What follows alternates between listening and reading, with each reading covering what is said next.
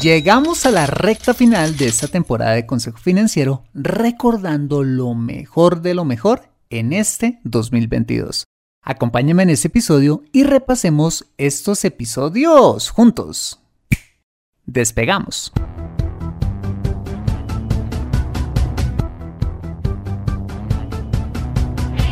Bienvenido a Consejo Financiero, el podcast de finanzas personales donde aprenderás a manejar inteligentemente tu dinero, salir de deudas, tomar buenas decisiones financieras y alcanzar una prosperidad sólida y duradera. Consejo Financiero son finanzas personales prácticas para gente como tú que desean transformar su futuro financiero. Bienvenido a bordo.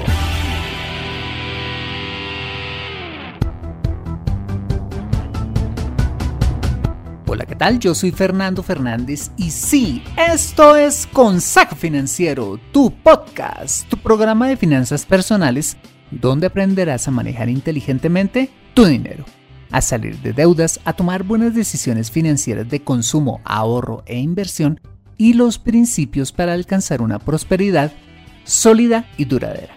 Mira, tener educación financiera es un aspecto esencial para alcanzar tus objetivos de vida. Pues aunque tu profesión o área de conocimiento no sean las finanzas, casi todo lo que hagas en la vida involucrará dinero, por lo que necesitarás saber administrarlo inteligentemente para alcanzar cada una de tus metas financieras. En Consejo Financiero aprenderás precisamente a eso, a administrar inteligentemente tu dinero para alcanzar esos objetivos de vida.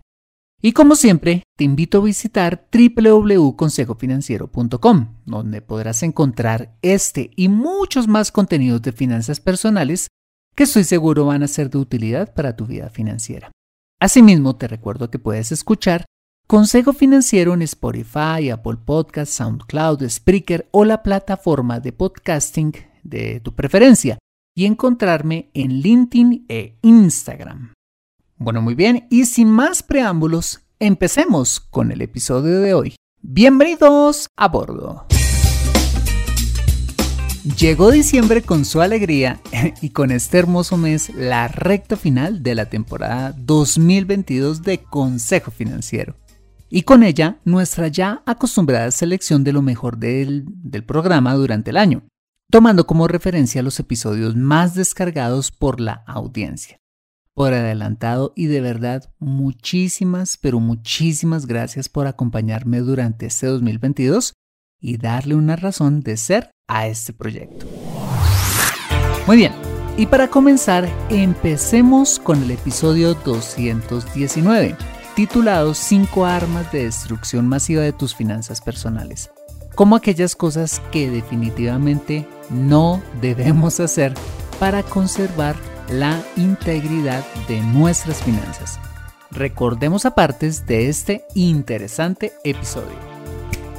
Here we go.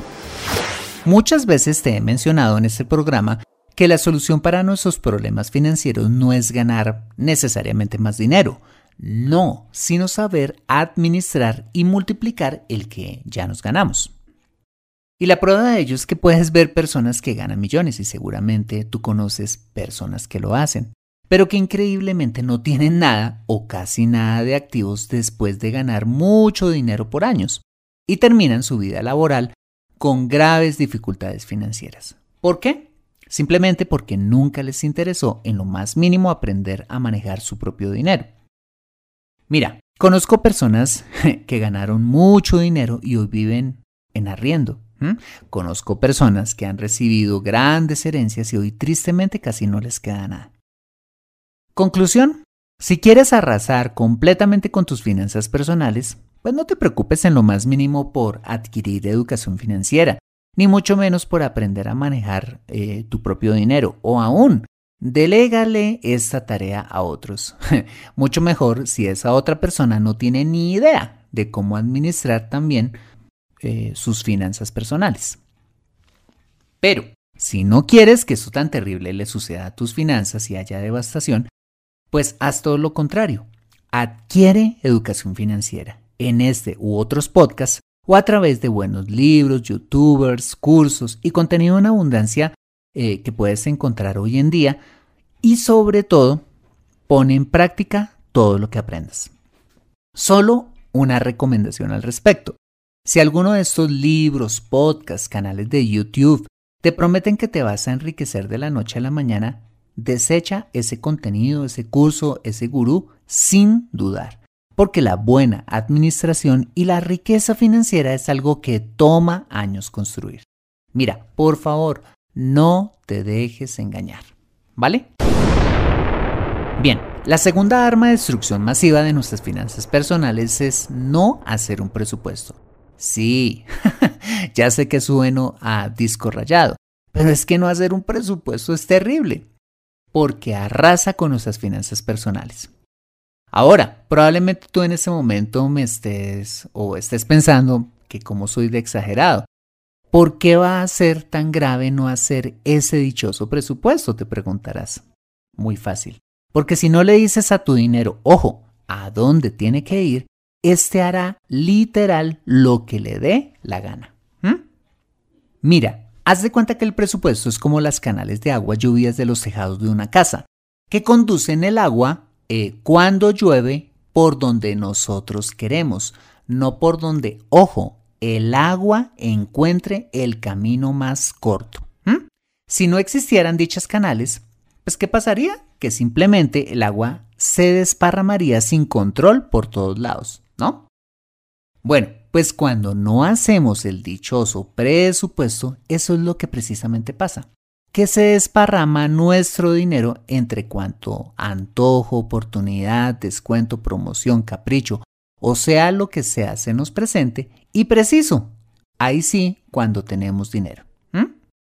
Pero el lío no es solo este. Y es que cuando gastamos sin control en lo que el viento traiga, pues terminamos quedándonos sin plata para lo realmente importante, como por ejemplo el colegio de los niños, la cuota del apartamento, los víveres, el ahorro y en general todas aquellas cosas vitales e importantes para nuestra supervivencia o crecimiento financiero.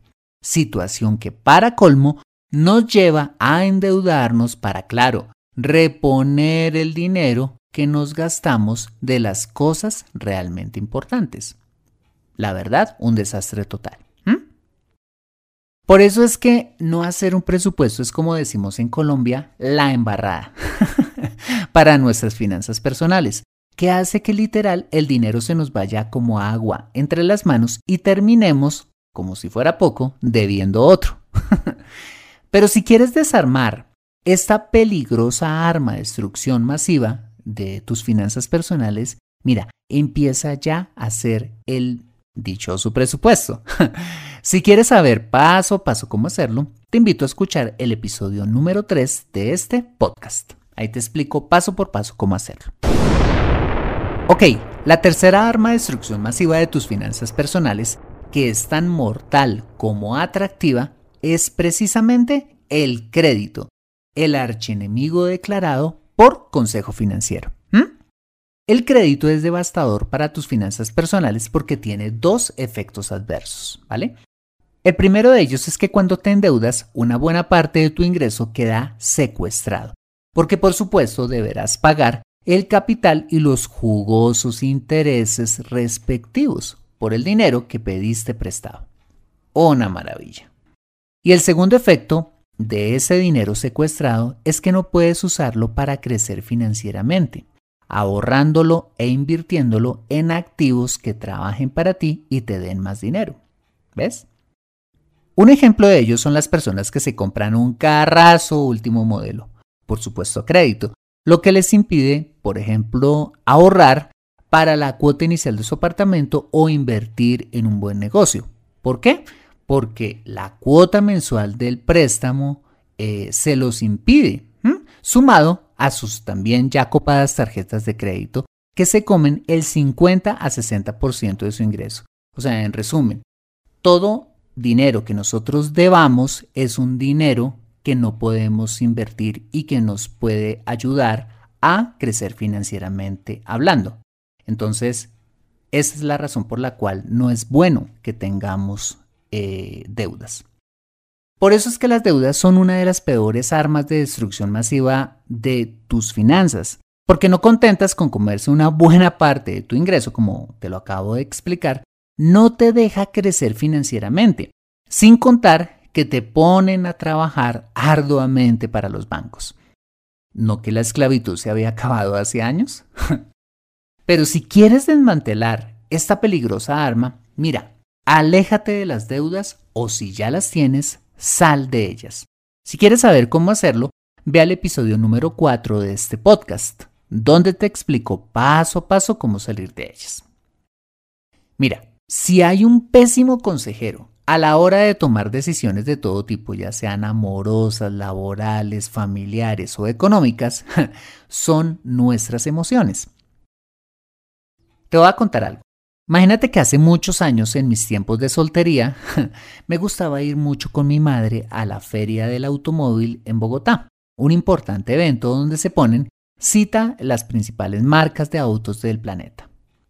El asunto es que en una de esas idas me enamoré perdidamente de un Volkswagen Jetta, un impresionante auto que me encanta porque mezcla el corte deportivo con la elegancia.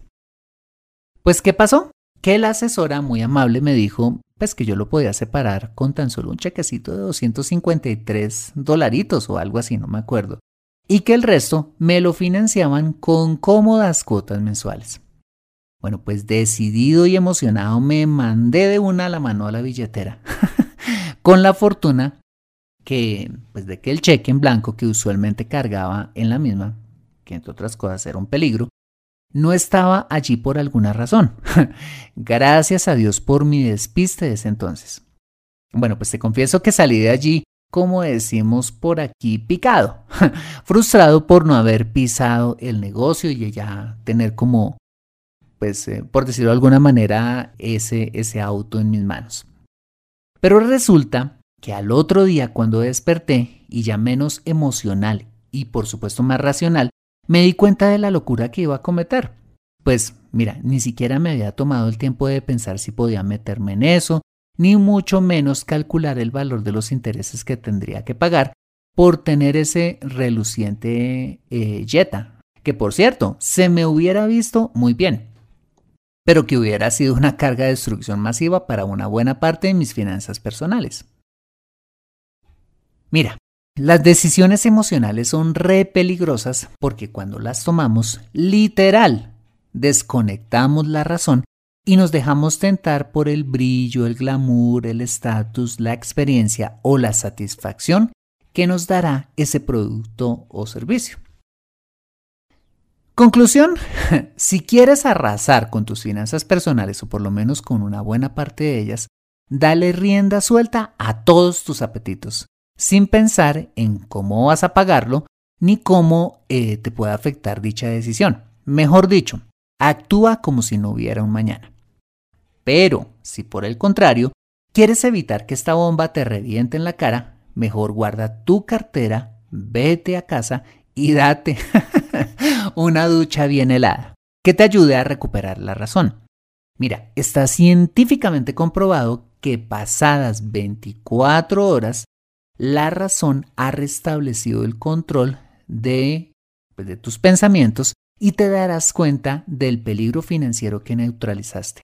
Así es que si te emocionas eh, con una compra, con una oportunidad o, o con lo que sea, deja pasar 24 horas y ahí sí toma la razón. ¿Vale? Bien, y para terminar con este arsenal nuclear, de destrucción masiva de nuestras finanzas personales está la bomba de tomar atajos financieros, es decir, la de intentar saltarnos los pasos que nos llevará a la prosperidad financiera. Continuando con este resumen de lo mejor de Consejo Financiero durante el 2022, encontramos el episodio 220, donde hablamos de cómo invertir en la bolsa de valores un tema que suscita cada vez más interés en la audiencia, gracias a la facilidad que hoy cualquiera de nosotros tiene de invertir en este fascinante mercado, en cualquier parte del mundo, en cualquier tipo de activo o empresa en el mundo y con poco capital. transportémonos en el tiempo y volvamos a este interesante tema. Aquí vamos. Bueno, pues así como en Colombia tenemos nuestra bolsa de valores, en todos los países de economía capitalista, por supuesto, hay una, como la de tu país, o como las más importantes del mundo, como son eh, la bolsa de Londres, la bolsa de Shanghai, la de Tokio, la de Frankfurt, o la más conocida bolsa, que es la bolsa de Nueva York.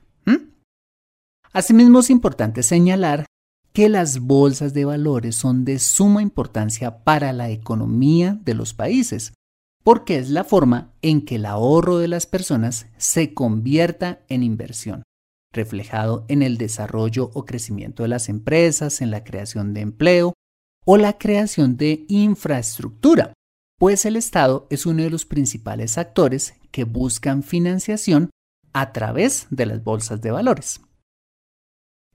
Bien, hasta aquí hemos visto qué son las bolsas de valores, cómo funcionan y su importancia. Ahora sí viene la respuesta a cómo puedo invertir en la bolsa de valores. ¿Te acuerdas de las famosas empresas intermediadoras o comisionistas de bolsa que fungían como esos agentes que hacían posible que compradores y vendedores pudieran hacer transacciones de todo tipo de valores o instrumentos financieros? Bueno, pues esos intermediarios se han sofisticado con el paso de los años, pasando de ser empresas que tenían comisionistas de carne y hueso comprando o vendiendo en nombre de sus clientes en un lugar físico, a ser compañías que prestan el mismo servicio en forma global y de manera online. De tal manera que si eres un inversionista, puedes acceder a través de estos intermediarios a ojo, cualquier bolsa del planeta y comprar acciones de empresas de tu país o comprar acciones de compañías como Amazon, Google, Apple, Facebook, Tesla o sea la que sea la empresa o, título valor que quieras comprar. A continuación te voy a contar un poco sobre las principales clases de intermediarios financieros a través de los cuales puedes acceder a cualquier bolsa de valores en el mundo, comenzando desde los más tradicionales y conocidos hasta los más sofisticados. Bien, pues el primer intermediario financiero a través del cual puedes invertir en las bolsas de valores son las fiduciarias, que básicamente son empresas que construyen diferentes fondos de inversión colectiva que a su vez invierten en el mercado de valores nacional o internacional haciendo una canasta de numerosos bonos, acciones y otros instrumentos financieros para obtener una rentabilidad. Dicha rentabilidad dependerá del riesgo que desees asumir, pues hay fondos de inversión colectiva que se especializan, por ejemplo, en acciones, lo cual te puede dar retornos altos, pero también variaciones bruscas en el corto plazo, o fondos concentrados en bonos, que son mucho más tranquilos, pero también con rentabilidades más conservadoras, es decir, más bajitas. ¿Qué tienes que hacer tú? Solamente invertir y esperar que la fiduciaria eh, sea hábil para darte retornos interesantes.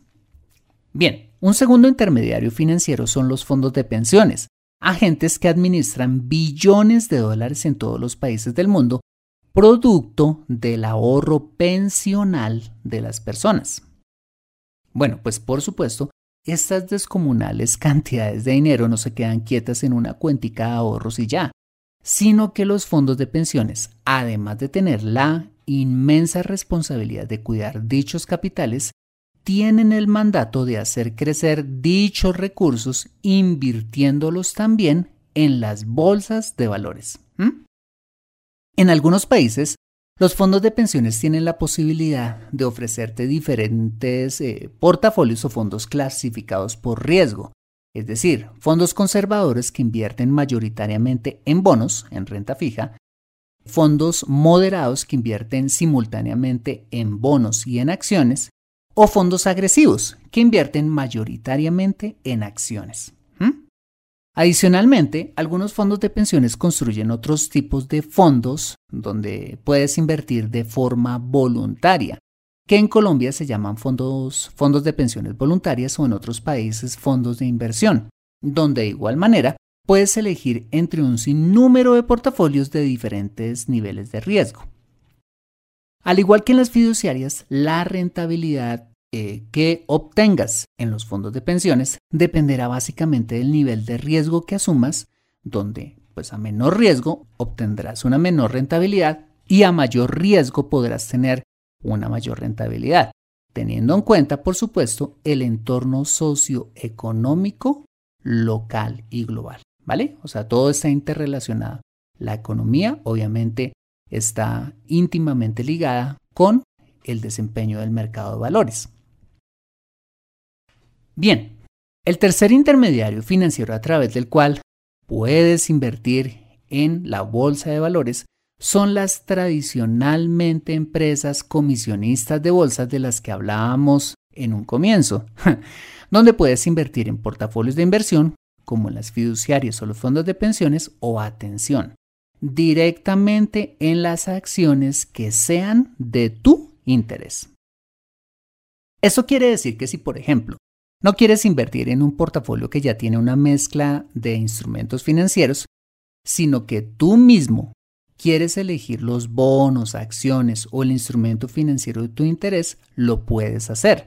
Pero serás tú quien tendrá que estar pendiente de cuándo comprar o vender para obtener una rentabilidad, así como asumir un riesgo mucho mayor al no tener un fondo diversificado, que es lo que ofrecen los portafolios de inversión, los fondos que administran eh, los fondos de pensiones y las fiduciarias. ¿Vale?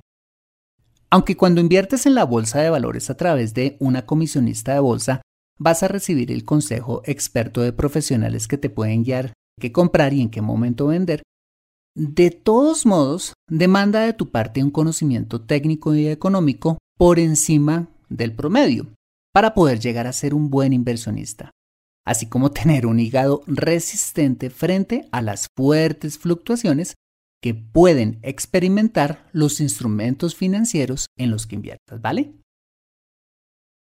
Bien, y el último y más sofisticado de los intermediarios financieros en los que puedes invertir en las bolsas de valores son las cuentas de e-trading, que básicamente son plataformas en las que puedes hacer lo mismo que haces con la comisionista de bolsa, pero desde la comodidad de tu computador o teléfono celular.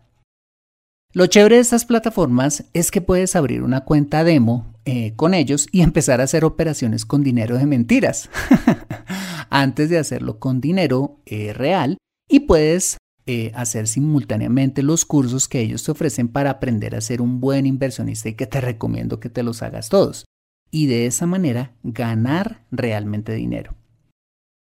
No obstante, debes tener en cuenta o muy en cuenta los siguientes aspectos. En primer lugar, debes tener claro cuáles son las comisiones que te cobran estas plataformas de e-trading. Algunas te cobran cada vez que compras o vendes, otras te cobran una comisión fija mensual, otras eh, cuando las acciones en las que inviertes eh, pagan dividendos, otras por X número de operaciones, otras cuando retiras, otras todas las anteriores. En fin, hay que averiguar qué te cobran de tal manera que las comisiones no se terminen comiendo tu capital y tus rendimientos. En segundo lugar, es importante verificar que la plataforma esté vigilada por el organismo de control del mercado de valores respectivo. ¿Mm? Súper importante. Esto garantiza que no te vayan a estafar que sea una empresa de mentiras y pierdas tu dinero, ¿vale? Y en tercer lugar, ten en cuenta que si quieres obtener buenos retornos, mira, debes dedicarle tiempo, no solo sentándote eventualmente a hacer las operaciones, sino estudiando. Sí, así como lo escuchas, estudiando. ¿Por qué? Porque el mercado de valores es tan complejo como fascinante. Y si verdaderamente quieres tener éxito haciendo tu propio trading, pues debes prepararte. Me siento atascada en mi vida financiera y no sé por dónde empezar. Quiero ahorrar para la universidad de mis hijos, pero no sé dónde hacerlo. Me gustaría invertir en fondos de inversión, pero no sé dónde ni cómo. Deseo tener un seguro de vida, pero no entiendo del tema. Quisiera planear mi jubilación, pero no tengo quien me asesore. Si vives en Colombia y este es tu caso, No te preocupes, ve a www.consejofinanciero.com slash asesoría guion al medio financiera y solicita la asesoría que requieres en forma personalizada. Consejo Financiero, mejor educación financiera, mejores decisiones. Además de las cinco armas de destrucción masiva de nuestras finanzas personales y de cómo invertir en la bolsa de valores, otro episodio muy descargado fue el episodio 221, donde hablamos de por qué el buen samaritano del que habla la Biblia será recordado por siempre, ya que además de poseer un corazón misericordioso, tenía dinero, dinero que transformó la vida de alguien más. Escuchemos a partes de este episodio, uno de mis favoritos de este año. En 3, 2, 1. ¡Acción! Hay historias que por siempre serán recordadas porque relatan hechos que se salieron de lo común, ya sea por lo que alguien hizo, por el heroísmo que alguien mostró, por el sacrificio que alguien puso o por sea lo que sea alguien haya hecho que se salió del molde de la cotidianidad. Bueno, pues una de esas historias es la del buen samaritano, conocida como una de las historias más conocidas de Jesús, que podemos leer en el libro de Lucas en el capítulo 10. Bueno, ¿y qué tiene que ver eso con finanzas personales?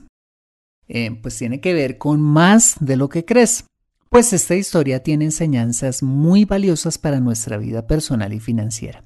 Si quieres descubrirlas, acompáñame a continuación. Bueno, muy bien. Según el Evangelio de Lucas, la historia del buen samaritano nace como respuesta a una pregunta que le hizo eh, un experto de la ley religiosa a Jesús, preguntándole puntualmente quién era su prójimo para poderlo amar como Dios ordenaba en la ley. Entonces, en respuesta, Jesús cuenta la historia de un hombre quien viajaba de una ciudad a otra, quien es golpeado y asaltado salvajemente por unos ladrones y dejado casi muerto en el camino. Entonces dice la historia que primero pasó un sacerdote judío y al verlo siguió de largo. Luego pasó un levita, que en esa época eran las personas que servían en el templo de Jerusalén, igualmente judío, y que también siguió de largo, imagínate.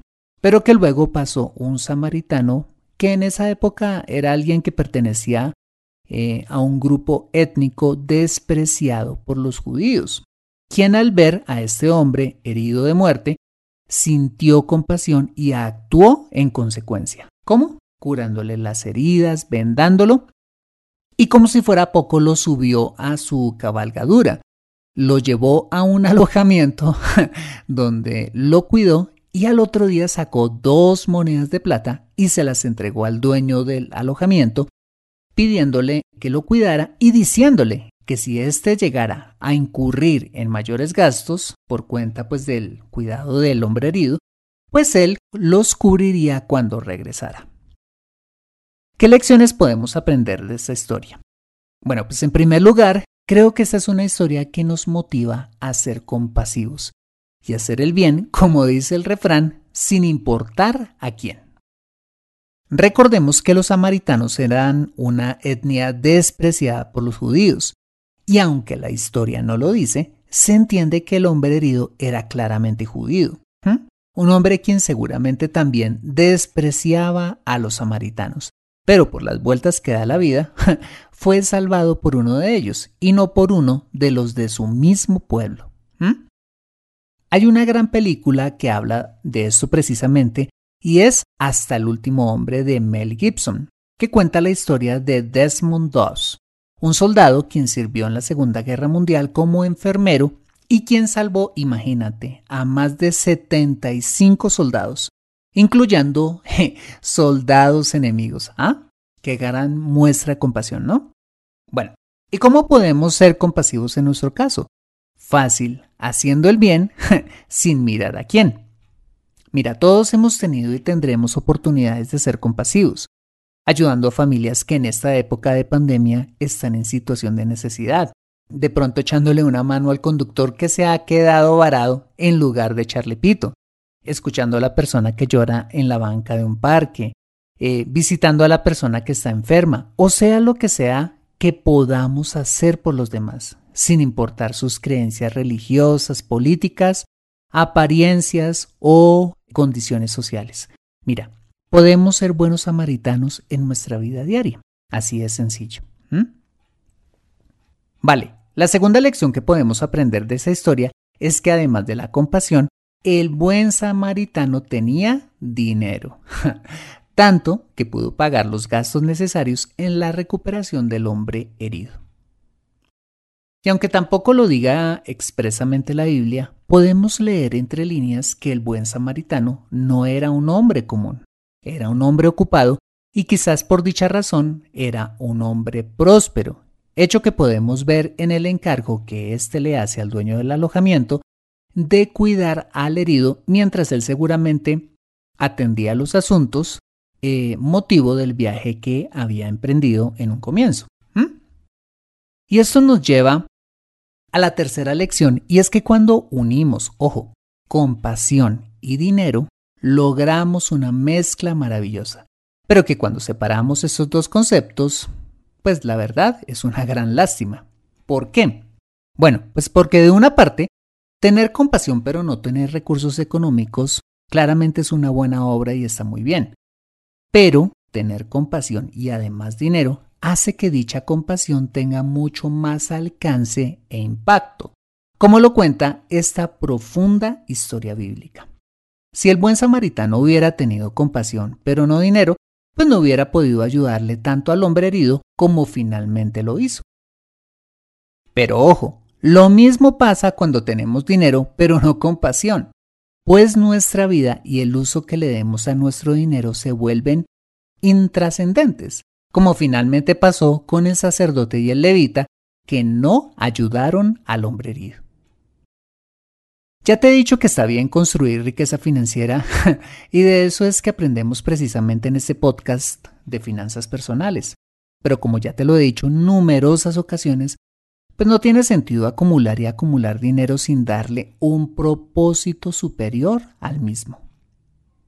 ¿Qué pasaría si todos usáramos una parte de nuestro dinero en cosas que pueden llegar a salvar y o a transformar vidas? Mira, estoy seguro que tendríamos una sociedad más próspera y justa. Bueno, ¿y qué podemos hacer entonces para darle ese sentido superior a nuestra vida y finanzas? Fácil, hacer exactamente lo que hizo el buen samaritano.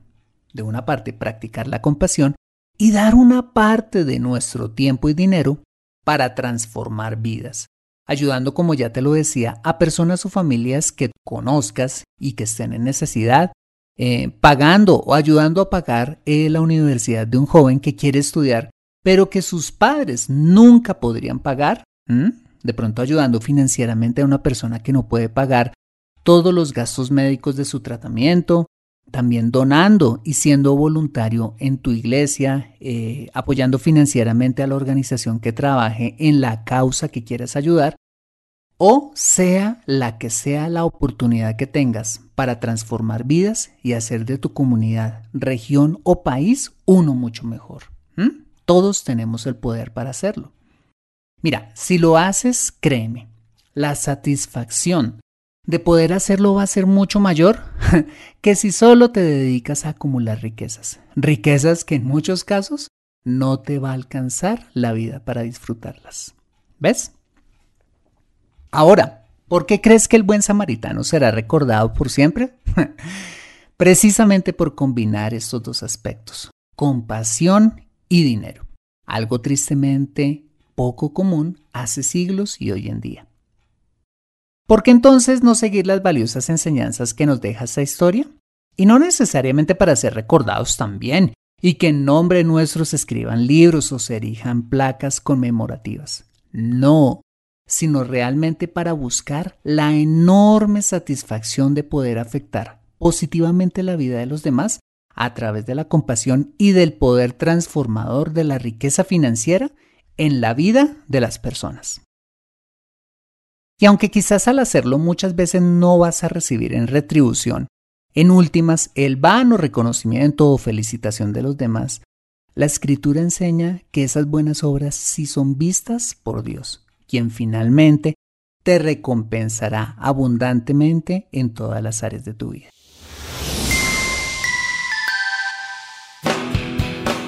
Y para terminar con esa primera entrega de lo mejor del 2022, cerramos con el episodio 226, donde invitamos a un amigo cercano de esta casa, al economista Gregorio Gandini, donde hablamos de un tema que estuvo de moda durante todo el año para dónde va la economía local y global. Ajustate el cinturón y recordemos este importante episodio. Let's go. Bueno, pues Gregorio, feliz de, tenerte acá. Y para entrar en materia, para aquellos que nos escuchen ahora o de pronto nos escuchen en el futuro, queremos contarles que en Colombia, pues acabamos de tener elecciones parlamentarias con un resultado, podríamos llamar, atomizado, es decir, eh, sin presentarse una mayoría dominante o absoluta de ninguno de los eh, partidos políticos. Y la pregunta es, ¿cómo ves el resultado en la elección de este nuevo Congreso para Colombia? Digamos que en este orden de ideas hay varias cosas. Yo sé que tú tienes también muchos oyentes que están fuera de Colombia, por eso es, es importante como como dar estos contextos sin hablarlo tan local, pues. La idea es, yo estoy de acuerdo contigo, creo que Senado quedó bastante atomizado, nosotros tenemos Senado y Cámara. La Cámara quedó el Partido Liberal con una mayoría importante que fue muy sorpresivo ese resultado, digamos. Entonces, al final del día lo que sucede es que no hay una mayoría clara en ningún lado. Eso lleva tradicionalmente a que la efectividad de cualquier gobierno, izquierda, derecha, centro, el que sea que esté, tenga, eh, se comprometa un poquito en esa efectividad a la hora de pasar normas, porque tiene que negociar con todos los grupos de poder en el Congreso, al final para alinear, digamos, los, los proyectos de ley que son las grandes reformas, ¿no? Mucho, mucho de la discusión de muchos candidatos presidenciales hablan de muchas reformas estructurales, pues eso hay que recordar que hay que pasar por el Congreso. Y pues con un Congreso atomizado, cualquier sector del presidente, eh, pues le va a quedar difícil o pues digamos no va a ser tan fluido pasar las, sus proyectos de ley, ¿no? Ok, o sea que de alguna manera la gobernabilidad sea de derecha o de izquierda, quien sea que llegue al Ejecutivo, pues le va a ser pues más difícil. De acuerdo, porque pues si eres, o sea, si eres de derecha, tendrás que negociar con los de izquierda o por lo menos con los de centro para traer el número de votos necesarios para pasar cualquier proyecto de ley. Lo mismo le pasa al de izquierda, tendrá que... Probablemente los, los partidos más de centro son los que serán muy, ¿cómo se dice?, coqueteados en medio de todos los, en todos estos juegos, pero, pero pues digamos que, que uno ve, para, para citar un ejemplo de lo difícil que puede ser gobernar con un, con un, con un congreso así, ustedes recuerdan, Trump quería hacer muchas cosas cuando empezó, que afortunadamente el Congreso no lo dejó precisamente porque él no tenía la mayoría del Congreso. Entonces, cuando un presidente no tiene la mayoría del Congreso, esa gobernabilidad, como la mencionas tú, se, se pone un poco más compleja. ¿no?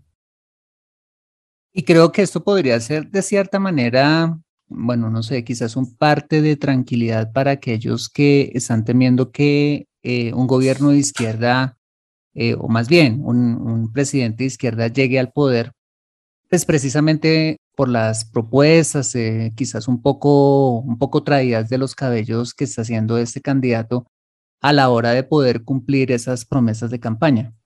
¿Cómo lo ves tú? Pues digamos que yo creo que sí ha generado mucho nerviosismo, muchos de los comentarios del candidato de izquierda. Adicionalmente, digamos, aquí me gusta y es uno de los, de los puntos que he venido tratando también, es que no se oyen los otros candidatos. Entonces tenemos mucho ruido en la izquierda porque todos los de centro y derecha solo reaccionan a lo que dice el de izquierda. Si uno, si uno les dice, oiga, ¿cuáles, ¿cuáles son las propuestas de, del candidato Fico Gutiérrez? Sí. Nadie sabe. ¿Cuáles son las propuestas de Gustavo Petro? Ah, las tenemos, las tenemos todas. Entonces, pero es cierto, digamos que esto igual va a ser el mismo escenario para todos los candidatos, mm. porque no hay, una, no hay una mayoría clara para ningún lado. Entonces, sí, yo creo que esto proyecta de todas formas tranquilidades. Muchas de las reformas que se han mencionado muy fuertes y muchos de estos cambios requieren cambio de ley. Y un cambio de ley tiene que pasar por el Congreso. Hasta una emergencia económica tiene que pasar por el Congreso. Ah, sí, sí, lo tengo bien. No estoy seguro en ese detalle, es, es como un, un, efecto legal, pero si tengo entendido bien, creo que declarar una emergencia económica tiene que ser aprobado por el Congreso. Porque son poderes plenipotenciarios por 90 días para el presidente. Entonces...